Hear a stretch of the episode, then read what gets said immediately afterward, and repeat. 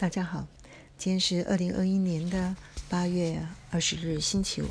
今天想跟大家分享的是，呃，最近看的一部电影，叫《刻在心底的名字》。这是描写两个非常耀眼的高中男生，但是因为情窦开在高山，又是 boy love，看了真是令人揪心啊。分享一下它里面描述的内容。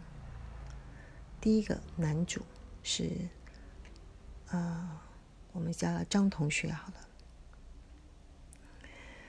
张同学呢，他以前不知道自己喜欢的是男生，但是到高三的时候呢，因为这个新转班的这个同学被这个 Birdy 深深吸引。幸运的是，他透过可以不断的跟神父告解、寻求解脱跟开导。他甚至呢，也尝试去跟别的男子，例如学弟，或者是到同性会聚会的地方的长者去接触。他才确认自己深爱的是 Birdy 这个人，只是刚好 Birdy 是一个男的。不是因为自己只爱男的，所以他说：“如果信仰跟一般的人都不容许自己这么深爱一个人的话，他甚至愿意下地狱。”所以，他勇敢的向 Birdy 示爱。他在不断的被拒绝之后，也选择。Birdy 想要的分离，彼此断的联系。但是呢，他呢也走向自己想要走的工作，努力成为更强的自己。三十年后，勇敢的回到同学会的第一次参加同学会，然后终于得到 Birdy 的联络电话，也勇敢的。想要再跟 Birdy 联系，好，那我们来看另外这一个男生 Birdy。我想他应该很早就发现自己喜欢的是男的，但是因为他是一个有钱人家的独子，他上面有三个姐姐，爸爸好不容易才生出他这个独子，而且父亲非常的强势。传统的父亲，不听人解释的父亲，所以，Birdy，他不敢被发现。当然，其实有一些同学已经有一些些的察觉。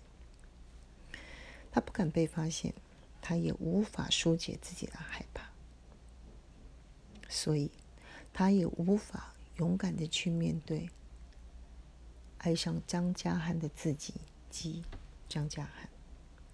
所以，他开始高调的追女生。他推开张家涵，甚至到后来也结婚生子。但是，那是一个已经刻到心里去的名字跟人啊。所以，终究在三十年后，他去寻找高中知情的神父，在确认。他与张家汉当时的感情之后，他选择等待，等待重逢。他还是那个想要被对被动推入爱的男孩，他还是那个想被动被做爱的男孩。所以到了剧尾的时候，他还是不敢接受张家汉的邀请。进张家汉的旅馆，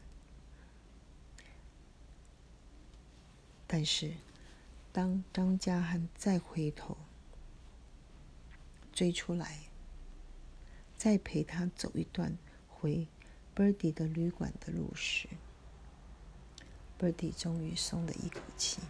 嗯，哎，我想到了《陈情令》里面的那两位男主。他们一直在讲的，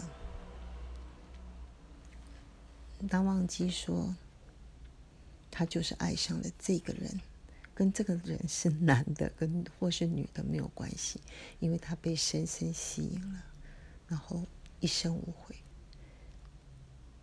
然后他想要保护他，他想要维护这一段不被接受的感情，唯一的方法就是让自己变得更强，更有能力保护。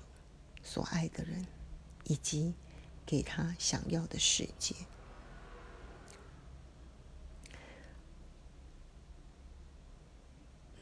还是那句话，揪心啊！嗯，以上。